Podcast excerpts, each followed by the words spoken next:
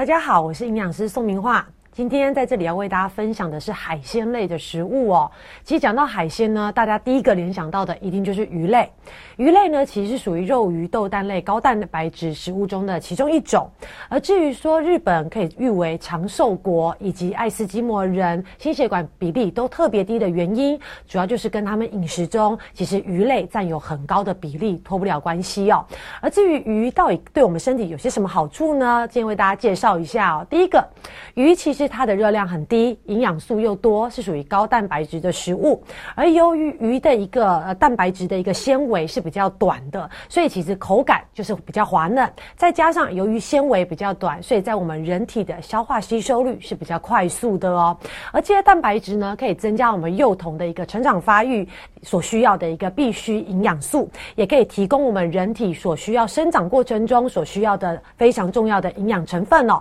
当然，如果你身体出现了伤口，适度的摄取这些鱼肉的蛋白，也可以促进我们组织的一个修复速度，促进伤口的愈合。而且蛋白质也是维持我们身体运转以及生长不可或缺的营养素哦。所以就可以知道鱼类提供给我们身体非常非常多元化，以及它的一个功能是非常重要的。除了这个呢，其鱼肉里面所含的油脂也是非常优质的，大部分是属于不饱和脂肪酸，而其中的不饱和脂肪酸尤其最丰富的就是 DHA 跟 EPA，而 DHA 呢是构成我们神经细胞不可或缺的一个成分哦。日本人把鱼油视为是视力保健的最佳的食品，主要就是因为 DHA 跟 EPA。而至于说这两个成分呢，在婴幼儿的一个脑部发展也是非常好的一个健脑。的食物，它还可以降低我们血液里面的三酸甘油脂。胆固醇以及坏的胆固醇，就是低密度脂蛋白胆固醇的量，还有减缓血液凝固的一个时间，借此降低心脏病以及脑中风等等的一些心血管的问题哦，来达到预防心血管疾病的发生。而至于说鱼类呢，跟我们一些家禽家畜最大的不同就是鱼类里面呢，它所含的脂肪含量比较少，但是呢，如果以同重量来讲的话，它的蛋白质比例是很高的，热量相对。是比较低的，所以其实由这些也可以知道，蛋白质高对我们身体的组织修复、生长发育很重要，但是又不会有高油脂增加我们心血管的负担哦。而至于说在微量元素的部分呢，鱼类其实也含有非常丰富的微量元素，包括铜、碘、镁、钾、钠以及铁含量都非常丰富，而且有些体积比较小、售价比较便宜的鱼类呢，像是香鱼。这边我们看到的香鱼或者是沙丁鱼，它可以整个吞食的鱼类，其实包括它的骨头，因为其实有些鱼我们可以连骨头一起吃的话，其实你摄取到的钙质含量是更高的哦。所以其实我们刚刚讲，除了是香鱼、沙丁鱼之外，像布拉鱼、小鱼干这些，我们可以连骨一起吃的鱼类，都是属于钙质补充非常好的一个来源哦。而除了这些微量元素之外呢，其实鱼类的肝脏中还有非常丰富的脂溶性的维生素 A。维生素 D，而鱼肉里面所含的水溶性的营养素，包括维生素 B 六、B 十二以及烟碱酸，也都非常丰富。但是还是要提醒大家，如果有些人对于鱼类会过敏的话，或者是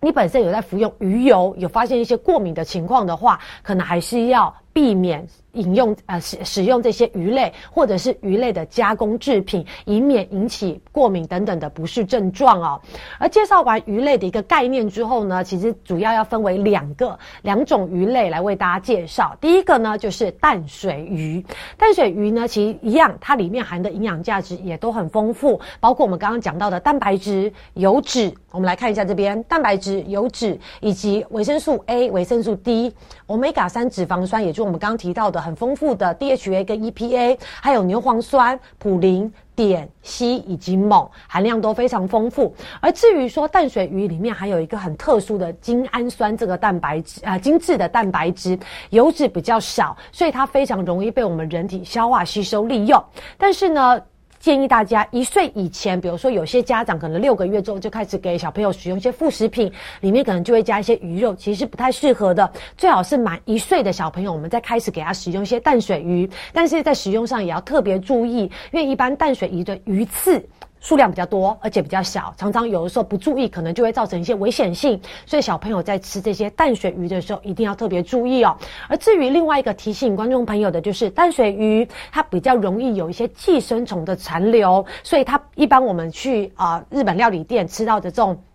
生鱼片大部分都是深海鱼哦，比较不会有淡水鱼，主要就是因为寄生虫的一个原因。所以我们在烹调淡水鱼的时候，记得一定要全熟，来避免造成身体的一个负担哦。而第二大类呢，就是要为大家。分享的是深海鱼哦，也就是所谓的海水方面的鱼，它里面也含的营养价值也是同样非常丰富哦，包括蛋白质、欧米伽三脂肪酸，而且这个脂肪酸的 DHA、EPA 是比一般的淡水鱼来的更高的。还有呢，维生素 A、维生素 D、牛磺酸、普林以及矿物质等等含量都非常丰富。而且呢，它的蛋白质里面所含的必需氨基氨基酸是属于完整性的，就是各式各样我们人体所需要的必需氨基酸都有哦。但是呢，在选择深海鱼的时候，我们一定要特别注意，避免摄取这种大型，就是体积比较大这种深海鱼，因为它一般是属于食物链的顶端，就是它吃这些呃海里的浮游生物、小鱼等等，就会使。身体累积这些食物里面的这些重金属或者是一些有害物质，所以记得食物链顶端的这些大型的深海鱼，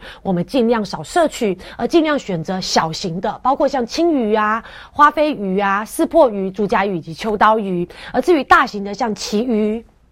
还有鲑鱼以及尾鱼、鲨鱼、鳕鱼等等这种大型的，我们还是要降低摄取的频率哦。但是，既然讲到了鲑鱼，它是大型的深海鱼，虽然我们说食物链顶端尽量少摄取，但是一般其实我们现在在台湾购买到的鲑鱼，大部分都是养殖的，所以它比较不会有这种重金属的一个残留。而且呢，鲑鱼大家可以看到它的肉是属于偏红色的，它跟一般的鱼。因为一一般的鱼它是属于白肉的，比较起来它是比较特别的，所以它里面含的铁的含量也是比一般的白肉的鱼来的多。所以如果家里面有一些，比如说呃肾脏功能比较差的人，有一些长期贫血问题的，其实非常适合补充鲑鱼来预防贫血的一个程度，以及预防贫血的发生哦。好，那除了介绍呃大家尽量选择比较小型的一个深海鱼之外，还分享给大家就是如果你是孕妇。